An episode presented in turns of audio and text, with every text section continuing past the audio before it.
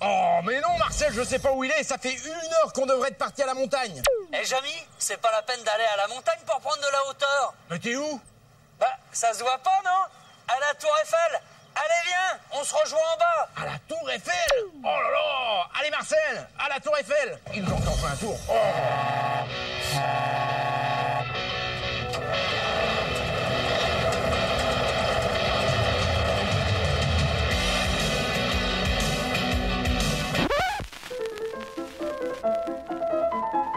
Je dis aux jeunes, la fête, c'est la vie. La vie, c'est ton visage. Pourquoi voulez-vous qu'à 67 ans, je commence une carrière de dictateur?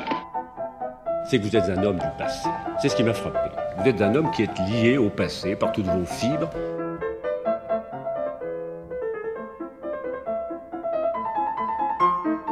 Bonne nuit les petits, faites de beaux rêves, tonton veille sur vous.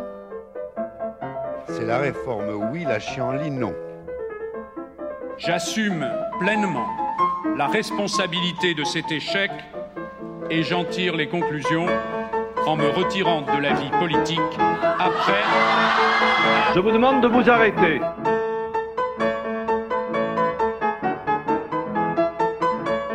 J'ai décidé de dissoudre l'Assemblée nationale. Bonsoir Osgur, bonsoir Radio Temps Rodez. Bonsoir à tous, il est exactement 20h01 on est en direct sur Radio Temps. Bienvenue pour l'émission d'Escapade. Une émission spéciale sur le déconfinement mais on va essayer de prendre un peu de hauteur, un peu d'air frais. Ah sur, oui. Euh, sur, euh, pour bien profiter du beau temps. Voilà, il fait beau, il faut en profiter. Mais on va remonter un peu le temps pour euh, remonter à la fin du 19e siècle, début 20e, sur une personnalité qui a marqué, on aime bien les gens qui marquent l'histoire, personnalité qui a marqué l'industrialisation de la France et les prouesses techniques de la France. voilà, et de la région aussi, et de l'Occitanie. Ah oui, parce qu'il y a des ouvrages de cette personne qui sont autour de nous. Alors, vous parlez de Gustav Bonnickhausen. Alors, qui, qui est-ce, n'est-ce pas? Oui, je connais pas. C'est qui? Euh, C'est euh, bon, Bonnickhausen Eiffel. Donc, ah, d'accord, Gustave Eiffel, d'accord. C'est ce nom emprunté de, de la zone allemande d'origine de, de arrière-grand-oncle. Et donc, on va commencer par le commencement, comme c'est notre habitude. On aime bien. Il est né le 15 décembre 1832 à Dijon. Donc, Gustave Eiffel est un bourguignon. Sa famille était d'origine du nord de la Rhénanie, installée à Dijon un siècle plus tôt. Rapidement, Gustave oublia ses origines pour conserver que son deuxième nom, Eiffel, qui fait plus français. Pour le coup. Ça passe qui, mieux. Il fait moins allemand, on va dire. Ouais. Et en 1875, dans le contexte trouble de la défaite de Sedan, de la dé défaite contre l'Allemagne de Bismarck et tout, c'était un journaliste mal intentionné, il y en avait déjà à l'époque, l'avait accusé d'être un espion à la solde de l'Allemagne bismarckienne, du fait de son patronyme allemand Bonnickhausen, parce qu'à l'époque il était connu que comme ça. Il gagna un, un procès pour diffamation, et c'est à la suite de cet incident qu'il opta pour le changement de patronyme et pour garder Gustave Eiffel. Voilà, officiellement Gustave Eiffel. Alexandre Bonnickhausen Eiffel, père de Gustave, était militaire sous Napoléon Ier à partir de 1811. De là, il devint secrétaire de l'intendance militaire de Dijon. Il épousa, il sa femme en 1824 et mit au monde Gustave, donc le jeune, en 1832. Les parents de Gustave sont de ardus travailleurs qui bâtissent une fortune familiale dans la houille. Euh, c'est pour cela que Gustave Bonnickhausen Eiffel, pour son nom en entier, fut en grande partie éduqué par sa mamie, éduqué dans ce qui était connu comme le château Castel, château-château, euh, aujourd'hui lycée Castel. Et, et on ne sait pas si le lycée Castel a repris, par contre. On ne sait pas. En 1850, euh, bachelier de 18 ans du lycée royal de Dijon, donc il y a une bonne bourse, euh, Gustave, bourse économique. Évidemment. Il est envoyé à Paris, au bahut Sainte-Barbe, pour préparer Polytechnique. Il échoue aux oraux de Polytechnique et se rabat sur Centrale. Petit choix. hein. Et à l'école à laquelle il sort diplômé euh, des arts euh, en 1855. Il a donc euh, 23 ans. Son premier taf, son premier job, il le trouve aux forges de Châtillon-sur-Seine, dont son bof est directeur. Ça ne va pas durer, il s'ennuie un peu et quelques mois plus tard, il va rentrer à la compagnie des chemins de fer de l'Ouest, car jusqu'en 1936, vous le savez, on, on l'a déjà vu dans une précédente escapade, les compagnies de chemin de fer français sont privées et sectorisées. Donc, euh, il y a les, les compagnies du Midi, les compagnies de l'Ouest, euh, du de l'Est. du Paris-Orléans, par exemple. Exactement. Il se lie à cette époque à Charles Neupreux, un ami de sa mère qui est un entrepreneur passionné par la construction métallique. C'est d'ailleurs lui qui fit rentrer Gustave Bonnickhausen Eiffel à la Compagnie des chemins de fer de l'Ouest.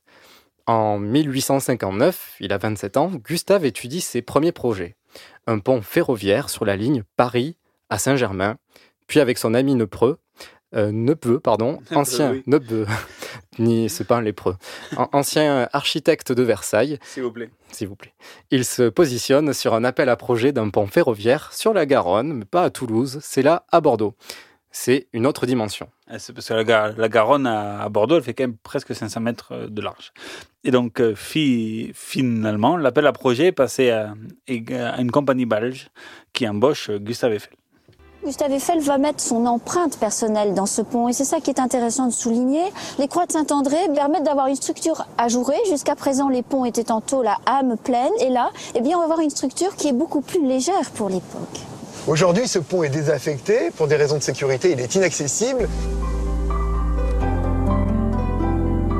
Une des particularités de ce pont, ce sont ses piles.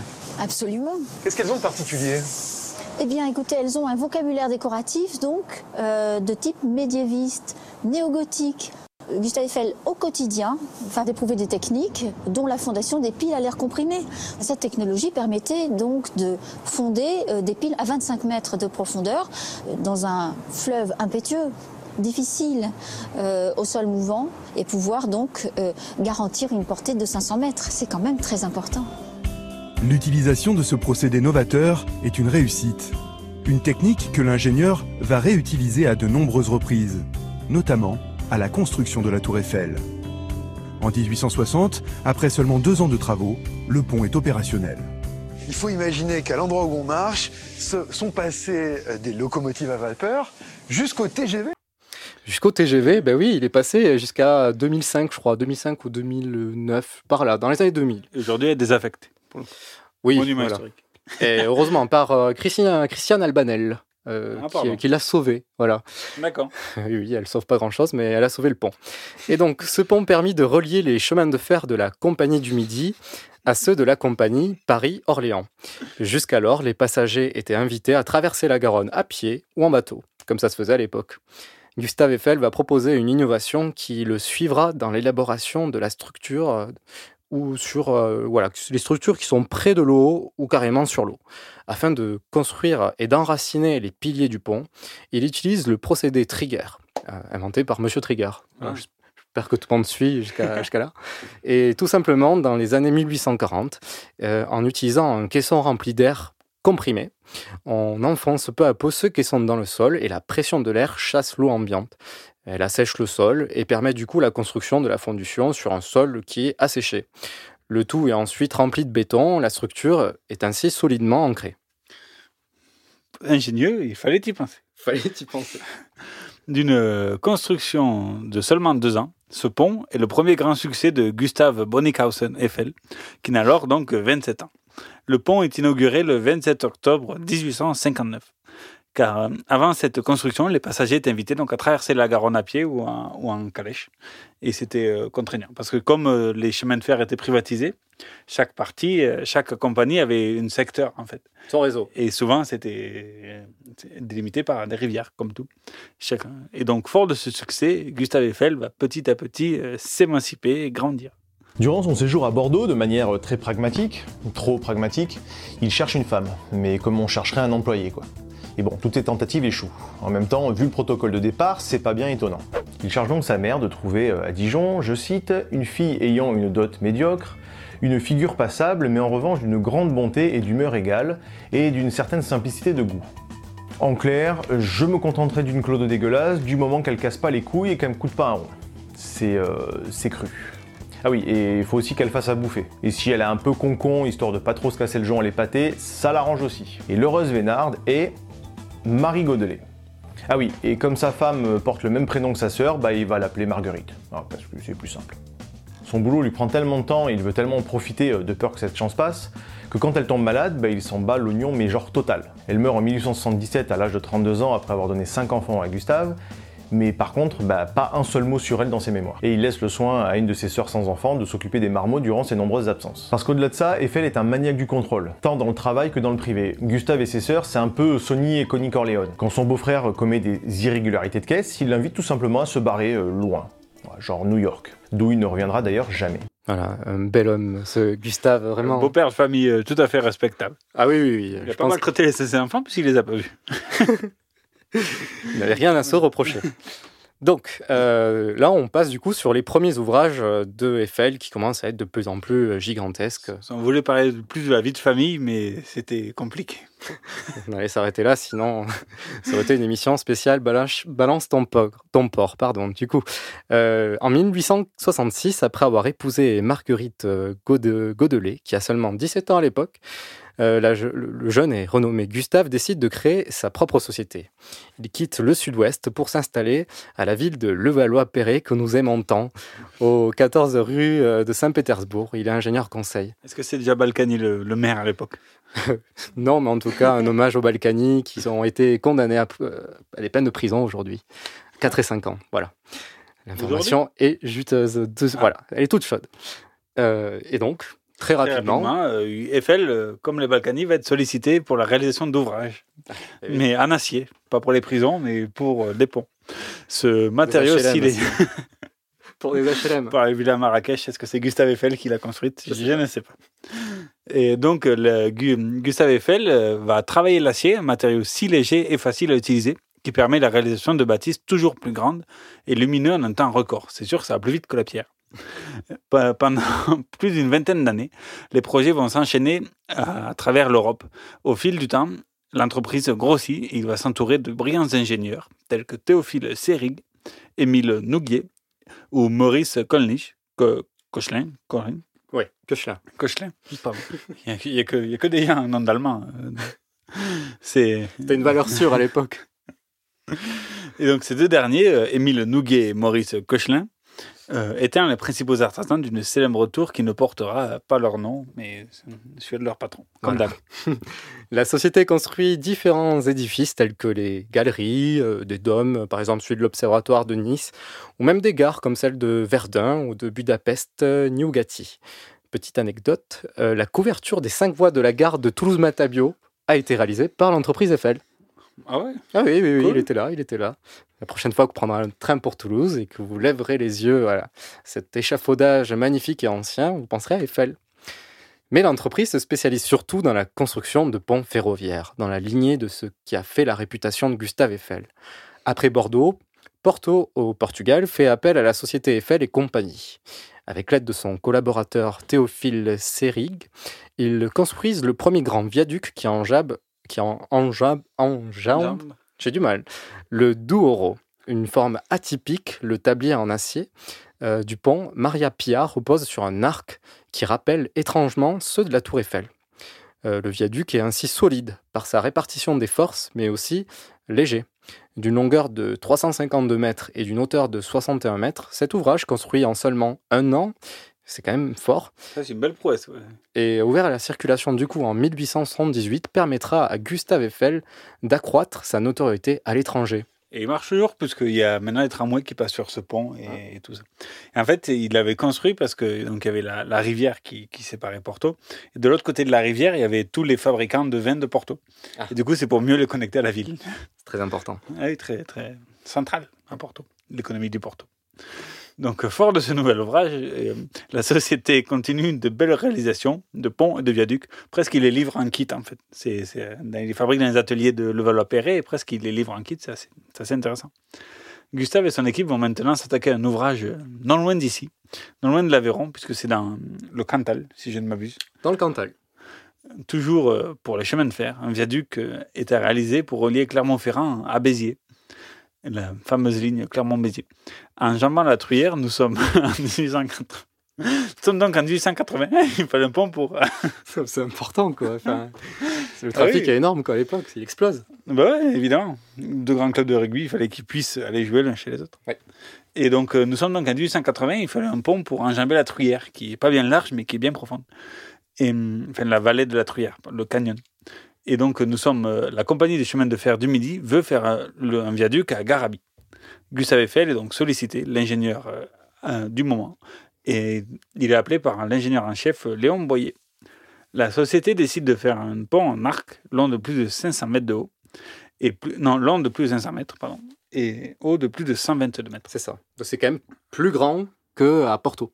Voilà, et, et plus impressionnant. C'est du jamais vu pour l'époque. Ça sera le plus haut pont du monde, le pont de Millau de l'époque. Et un défi technique, oui, mais des méthodes sûres et éprouvées.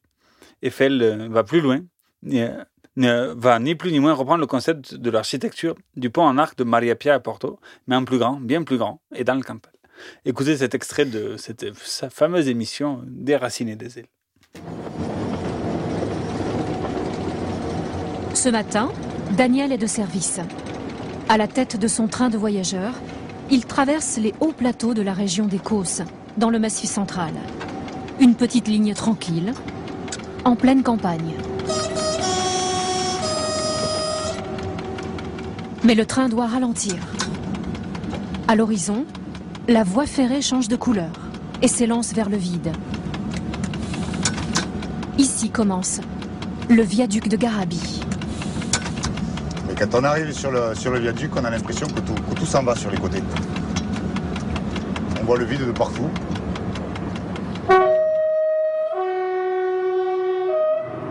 Le viaduc de Garabi, un géant de métal classé monument historique, en plein cœur du Cantal.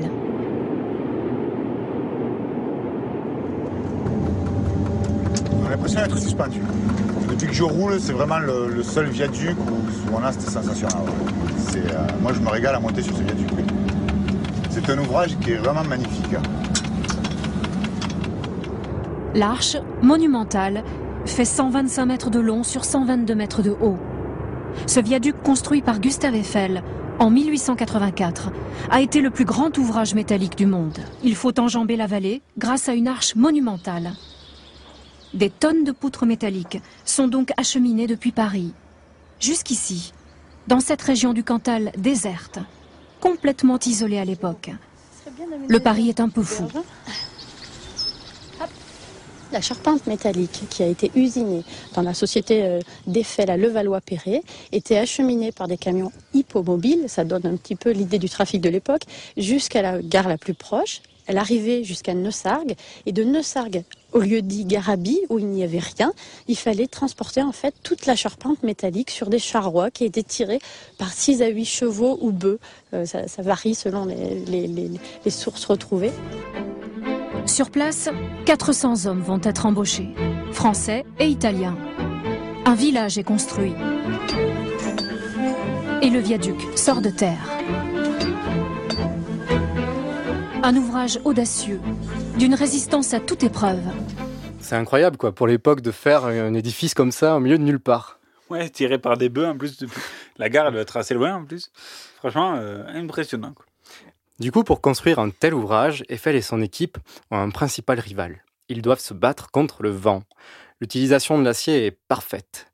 Léger mais solide, l'acier peut encaisser énormément de force.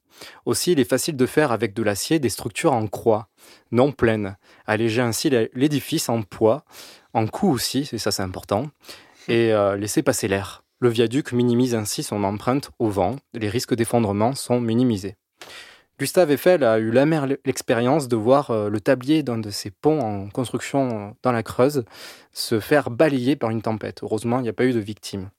Mais dès lors, il, ne va cesser de s'intéresser à la mécanique des fluides. C'est ça, l'étude de l'air, l'étude de l'écoulement de l'air, c'est la mécanique des fluides, l'aérodynamisme, les structures.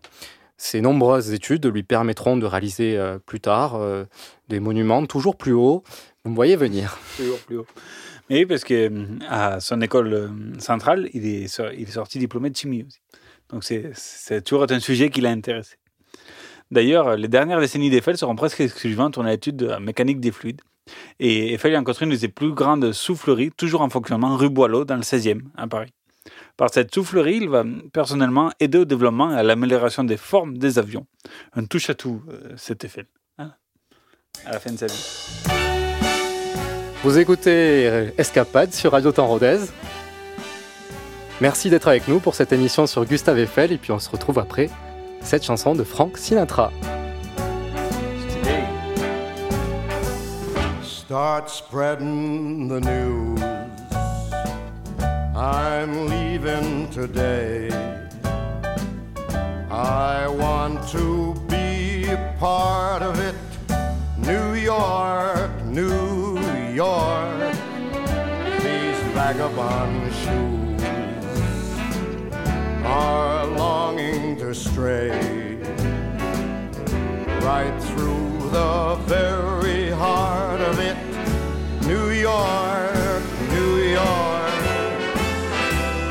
I want to wake up in a city that doesn't sleep and find I'm king of the hill, top of the heap. Town blues are melting away. I'll make a brand new start of it in old New York if I can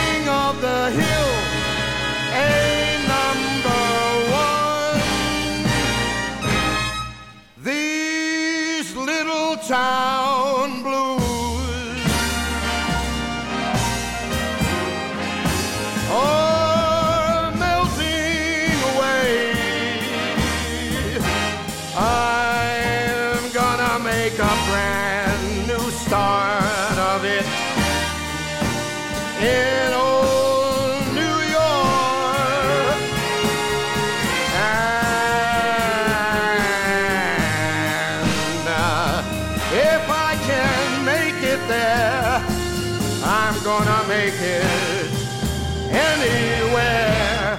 It's up to you, New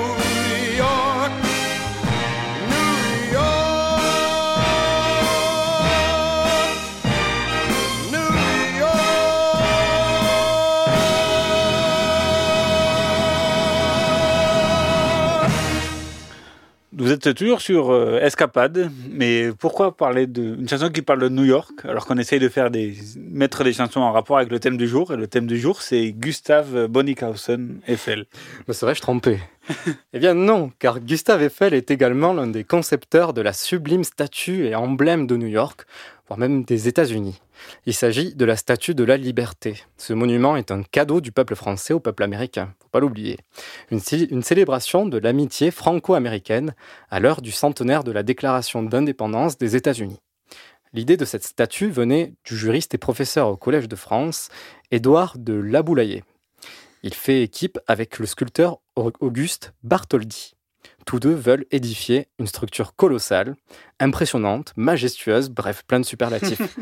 Après avoir repéré le site de, euh, de Bedloe Island, Bartholdi revient en France avec un projet clair en tête. Bartholdi c'est le sculpteur qui a fait le célèbre Lion de Belfort, donc un sculpteur bien reconnu pour l'époque. Pour faire cet ouvrage monumental, le, le duo fait appel à celui qui a osé restaurer, transformer la cathédrale Notre-Dame de Paris. Viollet-le-Duc accepte et opte pour une structure plutôt classique avec des caissons de sable. Classique. solide. Bien ancré, bien posé. Ce- structure lourde mais solide. Parce que là-bas, il y a quand même beaucoup de vent et tout, c'est même sur une île, donc il faut une structure lourde mais solide. Enfin pas forcément lourde, mais, mais le célèbre architecte tombe malade. Il ne peut poursuivre ses travaux, il doit abandonner. Le ch- euh, Bartholdi est laboulé, ou laboulaillé, je sais pas trop quoi, le boulet. Non, non, quand même. Edouard de la, la boulaille, la boulée, euh, font appel à celui qui, un jour, repousse les limites et les techniques de la hauteur et de la grandeur. Donc le fameux, le fameux, le fameux. Reportage de nos amis belges de la RTBF. Catastrophe. Viollet-le-Duc, l'architecte concepteur de la structure, vient de disparaître sans laisser de plan pour assembler la statue.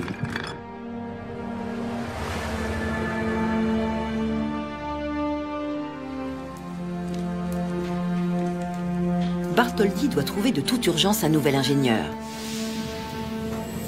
L'homme qu'il va recruter propulsera la statue dans la modernité. Son nom, Gustave Eiffel. L'idée de stabiliser le pylône au moyen de neuf niveaux de traverse horizontale et d'entretoises posées en diagonale comme ceci. On ajoute une bande de fer plate qui est reliée à la peau extérieure de cuivre et qui agit comme un ressort flexible.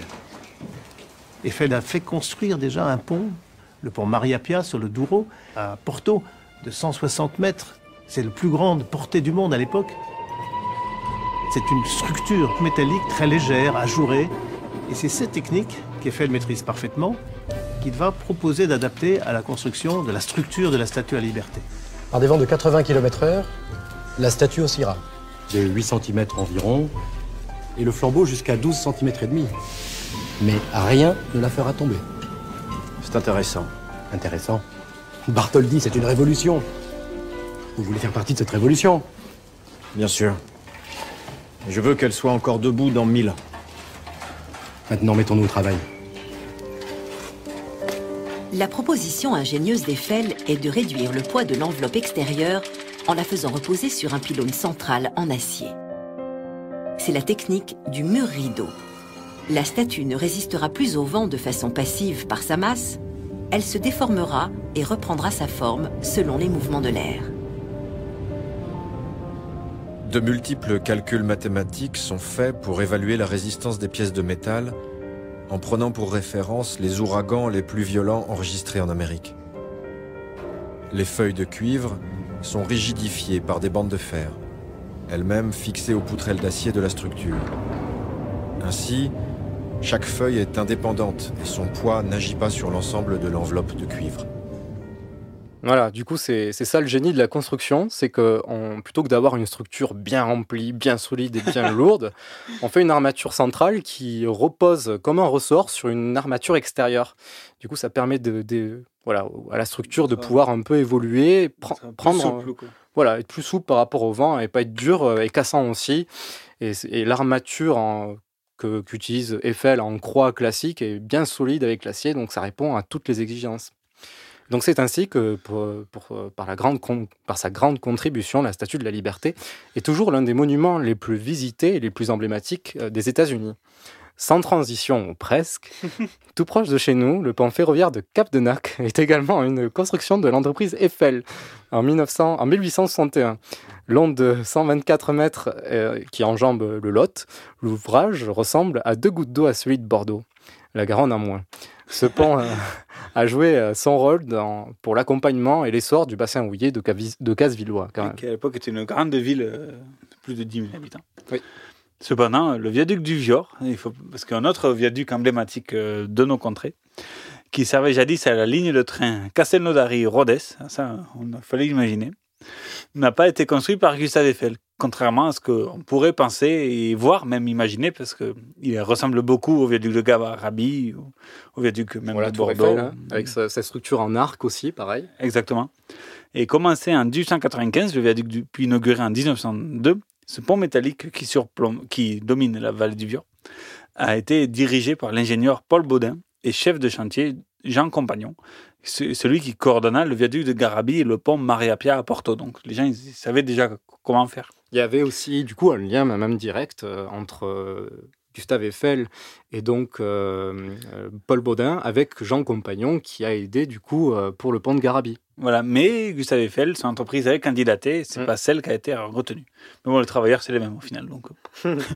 En une trentaine d'années, l'entreprise Eiffel et compagnie a contribué largement à l'essor de la révolution industrielle en France et dans le monde, accompagnant des projets du aux quatre coins du globe. Le pont de Cubzac, des ponts sur Dordogne, le- la gare de Verdun en 1870, la gare de Budapest cinq ans plus tard, la, la gare Ba- Basman d'Izmir en Turquie en 1876, etc., etc. Un inventaire euh, à l'après-vert. Je savais même pas que la gare de Basse-Manet était du coup euh, construite par Eiffel, j'en apprends tous les jours. Par euh, Eiffel et compagnie après. Oui, c'est une société, il faut pas l'oublier, c'est pas qu'Eiffel tout seul.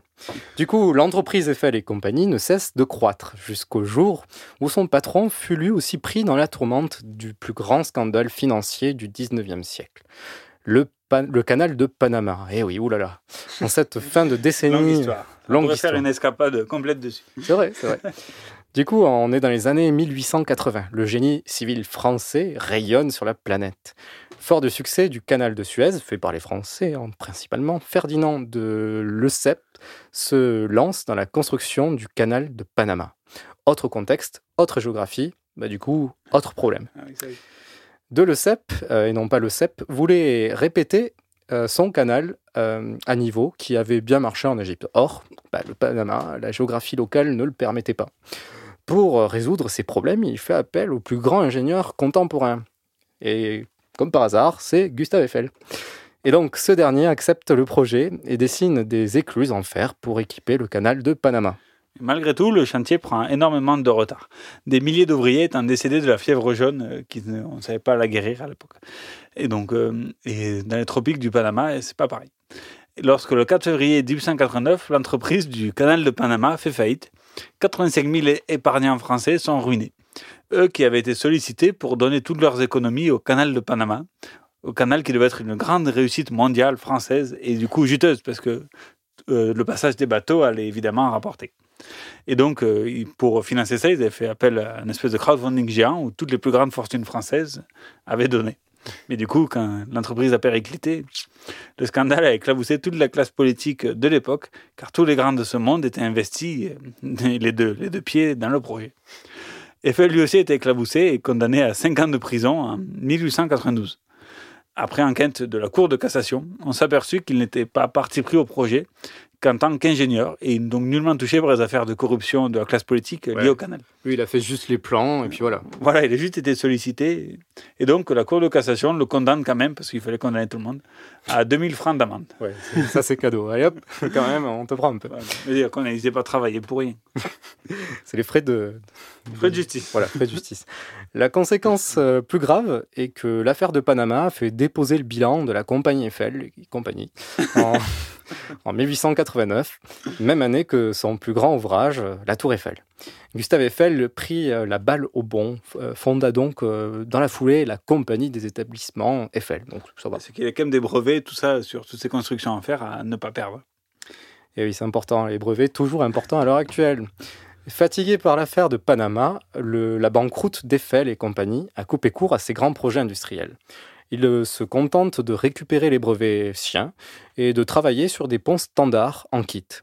En 1893 est décidée une réduction du capital et Gustave Eiffel quitte le conseil d'administration de son, entreprise. C'est le clap de fin de Gustave Eiffel, entrepreneur. Il a alors 69 ans, c'est quand même pas mal, un bel âge. Il est remplacé par euh, Maurice Cochelin, un fidèle ami. Après de multiples péripéties, la société Eiffel dépose définitivement le bilan en 1975 et par contre elle sera rachetée. Et on la connaît finalement sous un autre nom, cette société Eiffel, puisqu'elle s'appelle aujourd'hui... Eiffage. Eh oui. Comme le phénix, les grands, euh, les grands chefs de- du, capi- du Capitalisme. capitalisme industriel français euh, ne meurent jamais. comme on dit. Et donc, à la fin de sa vie, euh, Gustave Eiffel s'essaya de multiples expériences, se consacrant à la chimie, son domaine d'étude premier, ou à la mécanique des fluides. Nous y reviendrons si le temps le permet, puisqu'il est 20h33 vous êtes à l'écoute euh, d'Escapade sur euh, Radio Temps Rodez. Et là, on va écouter un groupe que j'ai connu personnellement à Carsenac-Peyrales lors d'une fête, je ne sais plus laquelle. Elle s'appelle tout simplement Eiffel. Est-ce que la gare de Carsenac-Peyrales a été faite par Gustave Eiffel? Malheureusement non, malheureusement non. Mais je pense qu'on peut aller à des ponts grâce à cette gare, voilà, Oui. Donc, au moins, elle est à Matabio. Exactement. Du coup, on écoute à tout moment la rue. Du groupe euh, Eiffel. chacun de nos souffles au moindre murmure des bas-fonds. C'est dans l'air comme un chant qui s'étrangle que l'on pavait de fortune contre le tintamarre du pognon. À tout moment, la rue peut aussi dire non. À tout moment, la rue peut aussi dire non. C'est un pincement de lèvres et la peur qui perle d'un front. La faune et la flore à grand royaume. Et l'éclat de nos palpitants dans l'ombre du marteau moment, la rue peut aussi dire non. À tout moment, la rue peut aussi dire non. Non comme un oui aux arbres chevelus, à tout ce qui nous lie. Quand la nuit remue, aux astres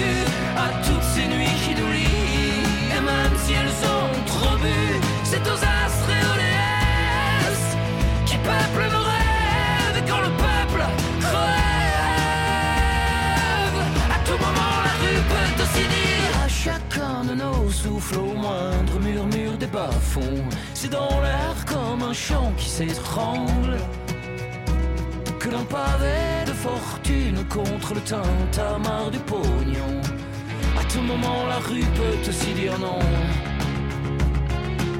À tout moment, la rue peut aussi dire non. À tout moment, la rue peut aussi dire non. À tout moment, la rue peut aussi dire non. À tout moment, la rue peut aussi dire non. À tout moment la rue peut aussi dire non. Moment la rue peut aussi dire non. À tout moment la rue peut aussi dire non. À tout moment la rue peut aussi dire non. À tout moment la rue peut dire non. Vous écoutez toujours Escapade sur euh, Gustave Eiffel de Gustave Eiffel à la Tour. Et on est bien sur euh, Radio Temps il est 20h38. Il nous reste un peu plus de 20 minutes pour terminer sur Gustave Eiffel. Et donc on va parler maintenant. Le plus important. Quand même. Pas Le, le plus euh, passer le plus à la postérité. Et oui, on va parler maintenant de la Tour Eiffel. Quand même. Commençons Faut pas par. oublier. Bah oui. Commençons par quelques chiffres. La Tour Eiffel, c'est au départ 312 mètres de haut. Aujourd'hui, euh, 324. Merci la TNT. Le premier étage est à 57 mètres, le deuxième à 115 et le troisième est à 276. Donc c'est quand même sympa. Les quatre pieds forment un carré de 125 mètres de chaque côté et elle pèse plus de 10 100 tonnes pour 2 500 000 rivets. C'est content quand il faut faire l'inventaire. C'est le plus gros ouvrage de tous les temps. Encore aujourd'hui? Non, à l'époque. À ah à l'époque, à l'époque. hein. Avant d'en arriver là, voici un résumé du projet de la tour produit par nos confrères d'Arte et l'émission Carambolage avec un cas. La Tour Eiffel est née en 1889, il y a plus de 120 ans donc, et sa gestation a somme toute été assez courte. En fait, dès le début des années 1880, le projet d'une nouvelle exposition universelle, comme tous les dix ans à l'époque à Paris, avait été entériné. Et il avait été d'emblée décidé qu'une tour de 1000 pieds, soit 300 mètres, en serait le monument vedette, histoire de dépasser en hauteur le grand obélisque de Washington. Non mais... Un concours est donc lancé et une centaine de projets arrivent. Un phare en granit, une tour soleil, un édifice enjambant la Seine, diverses autres variations plus ou moins fantaisistes et... et le projet proposé par un nommé Gustave Eiffel, entrepreneur à Levallois et surtout connu pour la construction du viaduc de Garabie dans le Cantal. En fait, le projet d'Eiffel, c'est celui de ces deux ingénieurs, Maurice Coquelin et Émile Nouguier. Il le lui avait déjà présenté quelques années auparavant, mais bon, euh, Eiffel n'avait pas été enthousiasmé. C'est vrai que le projet initial était un peu, disons, un peu raide. Le lancement du concours pour l'Expo 89 avait fait changer Eiffel d'avis. Et comme il savait s'y prendre, les établissements Eiffel gagnent le concours et la construction commence en janvier 1887. Les voisins ronchonnent, c'est moche, ça défigure Paris, il faut tout arrêter, mais leurs protestations ne prennent pas. Et en deux ans, deux mois et cinq jours, tout est terminé. Juste à temps pour l'inauguration. Avec un seul accident mortel à déplorer, et encore en dehors du temps de travail. Pas de chance. Je crois que c'était quelqu'un qui voulait faire son malin en amenant sa copine. Il y en a eu d'autres, vous allez voir. Et du coup, la Tour Eiffel est donc née dans un contexte où la France, euh, on est dans la France de la nouvelle Troisième République. Elle voulait imposer une nouvelle vision de la société tournée vers le progrès et l'industrialisation, l'industrie. Cette république qui passe après empire et monarchie et après régime un peu instable euh, veut prouver sa légitimité pour durer dans le temps. Elle veut impressionner la France, mais aussi impressionner le monde, tant qu'on y est. Surtout que c'est une grande puissance, la France, à l'époque. L'exposition universelle de 1889 est une occasion à ne pas manquer. Et surtout, c'est les 100 ans de, de la Révolution, en fait. C'est aussi pour ça. Très rapidement, la société Eiffel domine l'appel l'appel d'offres lancé par l'État. Étudier la possibilité d'élever sur le champ de Mars une tour de fer à base carrée de 125 mètres de côté, de 300 mètres de hauteur. Voilà l'appel d'offres. Elle, euh, Eiffel, et en particulier ses ingénieurs Émile Nouguier et Maurice Cochelin, vont réutiliser toutes les techniques et le savoir-faire de la société, qui a fait ses preuves sur tous les ponts et tous les ouvrages qu'on a vus. Comment faire une tour de 300 mètres de haut, lourde de plus de 10 000 tonnes au pied de la Seine, sur une terre humide, voire boueuse Vous avez trois heures. bah là, pas de panique, là. Pas de panique, pas de panique. Eiffel a la solution. Toujours une solution. Réutiliser les caissons pressurisés utilisés lors de la réalisation de son premier pont ferroviaire sur la Garonne à Bordeaux. Eh oui, bon sang, mais c'est bien sûr. Comment faire une structure solide, bien ancrée au sol et élancée à la fois? Pas de souci. On va prendre le même modèle que les ponts en arc, comme le viaduc de Carabie ou celui du pont à Porto. Appliqué sur les quatre piliers de la tour et sur les arêtes qu'on appelle euh, en langage un peu professionnel les arbalétriers, les forces sont réparties de manière homogène sur toute la structure. De plus, ces arcs donnent à la tour cette rondeur qui fait tout son charme. Mais comment faire une tour de 300 mètres de hauteur parfaitement droite euh, avec un premier étage qui repose sur quatre énormes piliers?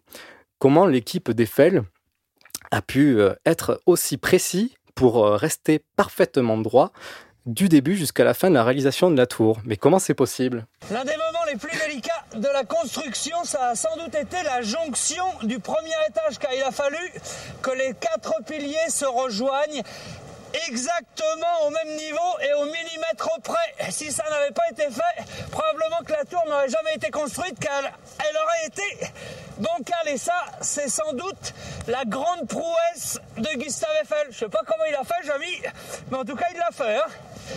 Oula Il a réussi en plaçant sous chaque arbalétrier un vérin hydraulique, autrement dit une énorme seringue, d'où la légende de la tour montée sur des vérins hydrauliques. Alors, pour régler la hauteur des piliers, eh il suffisait de faire bouger les pistons des vérins en envoyant de l'huile ou en en retirant avec une pompe.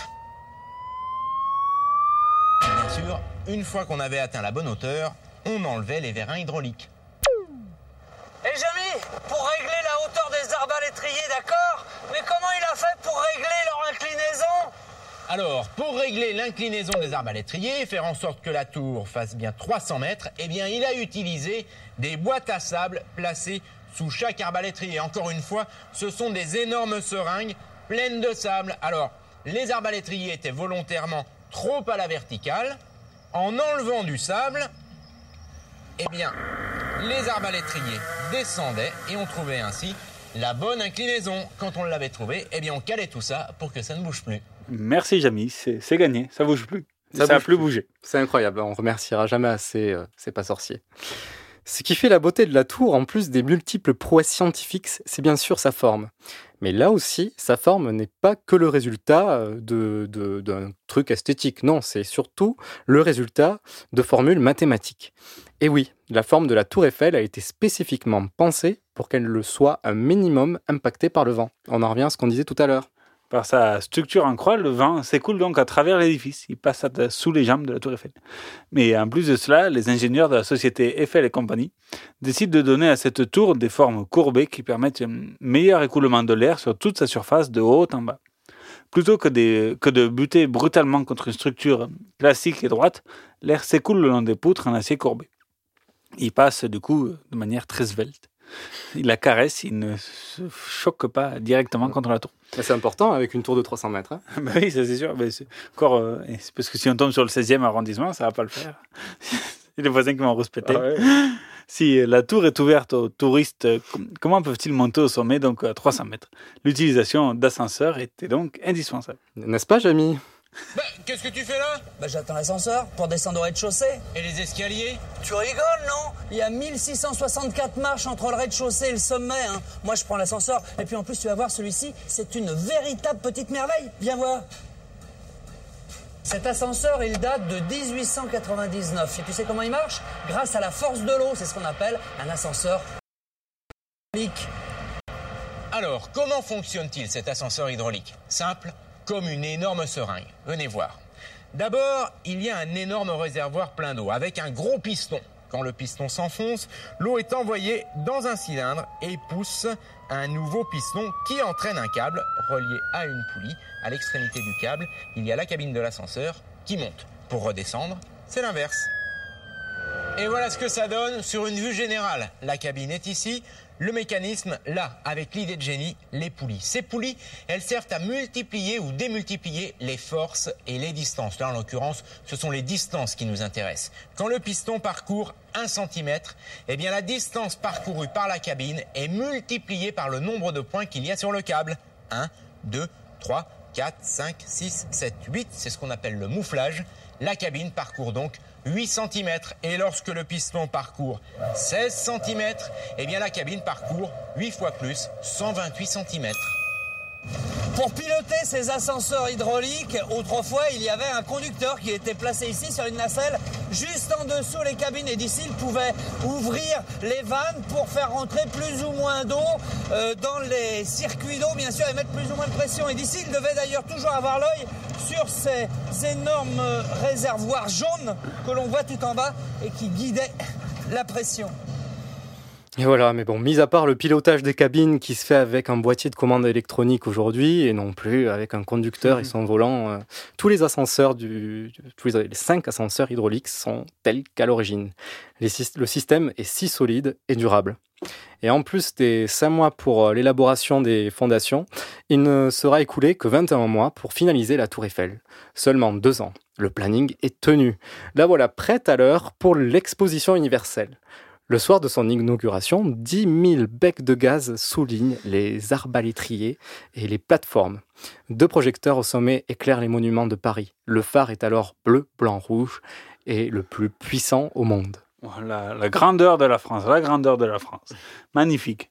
Bien que la tour est l'un des monuments préférés des Français, voire plus ça, euh, voire plus, ça n'a toujours pas été le cas. Bien que la tour Eiffel ait été vendue pour ne durer que 20 ans à la base, les Parisiens sont bien stupéfaits d'imaginer une structure bestiale en métal culminée sur toute la capitale, dans une ville où la hauteur des bâtiments est extrêmement normée. Impossible de ne pas le rater. C'est comme le tour Montparnasse. Euh, De longs, de, et, vi- et vigoureux débats s'installent avant, pendant et un peu après la construction du monument. Des collectifs sont organisés, des articles et tribunes de presse sont publiés dans les plus grands quotidiens français. Notons le pamphlet, le pamphlet signé par certains hauts noms de l'art et de la culture tels que Maupassant ou Alexandre Dumas. On le nomme ce lampadaire véritablement tragique. On l'a aussi la- la- l'asperge de métal. C'est vrai. Maupassant décrira même en ces termes, deux points, ouvrez les guillemets, cette haute et maigre pyramide d'échelles de fer, squelette disgracieux et géant, dont la base semble faite pour porter un formidable monument de cyclope et qui avorte un ridicule et mince profit de cheminée d'usine. On cite Guy de Maupassant. Finalement, une fois la tour terminée, l'énorme affluence et l'engouement constatés, les critiques, bizarrement, elles cessent. 2 millions de, visi- de visiteurs iront visiter la tour lors de l'exposition universelle de 1889. Parlons enfin d'un point central. Mais pourquoi faire une tour de 300 mètres? Pour la vue euh, de 80 km à la ronde, oui, c'est sûr, c'est magnifique. Pour il n'y a pas la pollution. voilà, c'était plus facile à l'époque. Pour lui, prouesse technique? Peut-être, mais c'est prendre un peu le problème à l'envers. Non, pour Gustave Eiffel, cette tour doit être au centre d'une utilisation scientifique. L'étude des sciences est à son plus haut. Les savants français sont à la pointe des dernières innovations. Eiffel en fait partie. Rapidement, il pense que la tour pourrait être en haut lieu de l'observation météorologique astronomique. Évidemment, ça surplombe un peu tout. Un laboratoire est installé au troisième étage de l'édifice. Baromètre, anémomètre encore paratonnerre y sont installés. Une petite soufflerie est aussi installée et plus de 500 000 essais y seront réalisés. Et ce qui va permettre à la tour d'exister encore aujourd'hui, évidemment, c'est ce qui, vous permet, à- qui nous permet à nous d'exister aujourd'hui, c'est la radio. La télétransmission n'en est alors qu'à ses balbutiements, mais le potentiel est énorme. Envoyer des messages électriques sans fil, c'est une technologie qui peut intéresser en premier lieu l'armée pour une communication sécurisée. C'est donc le 5 novembre 1898 qu'Eugène Ducretet installe sur le sommet de la tour un émetteur. Il la pointe en direction du Panthéon, loin de 4 km. Il réalise la première liaison de télégraphie sans fil, la TSF. Seulement un an plus tard, et une puissance décuplée, la tour Eiffel émet jusqu'en Angleterre. Une tour de 300 mètres de haut, c'est idéal pour émettre le plus loin possible, très loin. La mairie de Paris est convaincue, il faut garder cette tour. L'armée y installe rapidement des antennes qui partent du sol jusqu'au sommet. Une station souterraine d'émission et de réception est créée. Nous sommes quelques années avant la Première Guerre mondiale. La tour Eiffel jouera un rôle crucial pour la transmission des données aux armées, ainsi que pour l'interception des messages ennemis. Ah, et puis en plus, c'est l'avantage de Paris, c'est que c'est relativement plat autour, donc on peut, on peut envoyer. Mais au milieu des années 20, au moment où l'on cause encore euh, de sa probable démolition ou pas, apparaît un drôle de loustique qui a l'idée de vendre la tour Eiffel à des ferrailleurs parisiens. Voici l'histoire euh, du tchèque Victor Lustig. Paris 1925. Victor Lustig, aventurier tchèque aux poches percées, a dilapidé toute sa fortune. À 25 ans, il a déjà escroqué des touristes sur les croisières, des parieurs sur les champs de course, Al Capone à Chicago. Lustig doit se refaire. Il a une idée démesurée. Il se fait fabriquer du papier à en-tête de la mairie de Paris, puis convoque les cinq plus grands ferrailleurs à l'hôtel de Crillon. Je suis l'envoyé spécial du président de la République. Voulez-vous acheter 7000 tonnes de fer? L'entretien de la tour Eiffel coûte trop cher. L'un d'entre eux mord sans hésiter à l'hameçon. Son nom André Poisson. Donnez-moi une très belle commission, je vous garantis la vente et la Légion d'honneur. Poisson paye et se rend au ministère pour chercher son planning des travaux. Lustig, lui, s'est déjà enfui à Vienne. Quant au montant de la vente, Poisson ne le révélera jamais. On se demande pourquoi. Et ouais, bon, voilà, il y en a qui étaient malins et d'autres non. Voilà, finalement, la tour n'est pas vendue, tout va bien. Quelques années plus tard, l'émetteur militaire est remplacé par un émetteur civil. En 1921, Radio Tour Eiffel est née. Dans les années 30, c'est au tour d'une nouvelle innovation de prendre place au troisième étage. Pour la première fois en France, on diffuse des émissions de télévision. Après, après-guerre, les chaînes se multiplient, tant pour la télé ou pour la radio. La Tour Eiffel est l'émetteur principal de toute l'île de France. Plus que jamais, aujourd'hui, la, tour- diffuse toujours l'ensemble des chaînes de la TNT et la très grande majorité des radios de la capitale. Des expérimentations y sont toujours menées. C'est le cas actuellement pour la TNT en ultra haute définition. Là-haut, il y a en tout 120 antennes de plusieurs dizaines de kilowatts chacune. C'est un point de télécommunication stratégique. Et côté illumination, la tour a souvent changé. Toujours à pointe de l'innovation, l'éclairage électrique arrive dès 1900. 5000 ampoules euh, y sont installées. Plus surprenant, et pendant, et un peu plus de 10 ans, André Citroën va faire une énorme campagne de pub pour sa marque euh, Citroën. En échange de rémunération, le chef d'entreprise va illuminer la tour et en y la marque Citroën en gé- en géant, style Art déco. On passe de 5 000 à 250 000 ampoules. En 1952, un phare aéronautique est installé sur le sommet de la tour. Il était remplacé pour le top euh, de l'an 2000 les- par quatre faisceaux lumineux tournant à 90 degrés et faisant illusion d'un seul phare. La lumière émise éclaire les nuits franciliennes à 80 km à la ronde. La tour Eiffel est entrée dans l'époque contemporaine sous Mitterrand, dans les années 1980 du coup. C'est en 1985 que l'on a installé le fameux éclairage de la tour Eiffel. Cela a nécessité une équipe de 25 alpinistes pendant 5 mois pour installer les 20 000 ampoules. Une puissance de 120 kW pour 40 km de guirlandes lumineuses et de câbles d'alimentation. Cela pour la modique somme de 19 millions de francs hors taxes. Pour le feu d'artifice du passage à l'an 2000, le fameux scintillement de la tour est présenté pour la première fois. Depuis, la tour Eiffel scintille à chaque heure pendant quelques minutes. La tour, c'est aussi depuis toujours un haut lieu de la gastronomie française. Le deuxième étage accueille depuis 1983, donc Xavier Mitterrand, un célèbre restaurant, le Jules Verne, et a eu comme chef prestigieux Alain Rex ou Alain Ducasse. C'est aujourd'hui Frédéric Anton, chef 3 étoiles, 3 étoiles, qui occupe le poste. Mais dès sa naissance, en 1889, un restaurant était placé au premier étage pouvant accueillir 500 personnes. La tour Eiffel a aussi servi de source d'inspiration à de nombreux sportifs. Le dernier en date était Ty Chris, qui effectuait le record du monde du plus haut saut en roller depuis les 57 mètres du premier étage de la tour Eiffel. Hommage dans cette émission. oui, hommage à Ty Chris. Depuis la création de la Tour Eiffel, eh ben, elle a accueilli aussi 366 morts. Exploits sportifs ratés ou euh, suicides euh, principalement.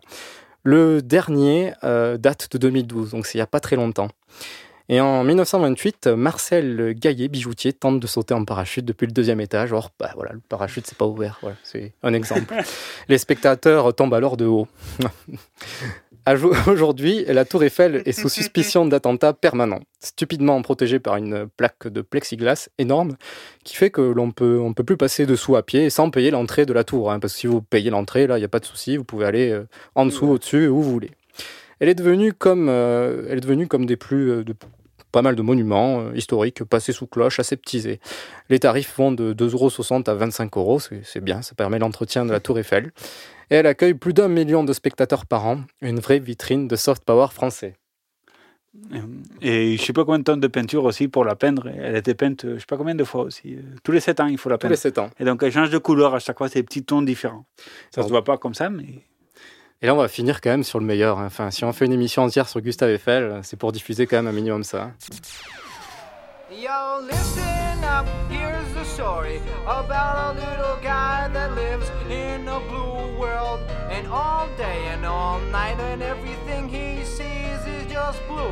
Like him, inside and outside. Blue his house with a blue little window and a blue Corvette. And everything is blue for him and himself and everybody around. Cause he ain't got nobody to listen. To listen, to listen. I'm blue, da ba dee da ba die,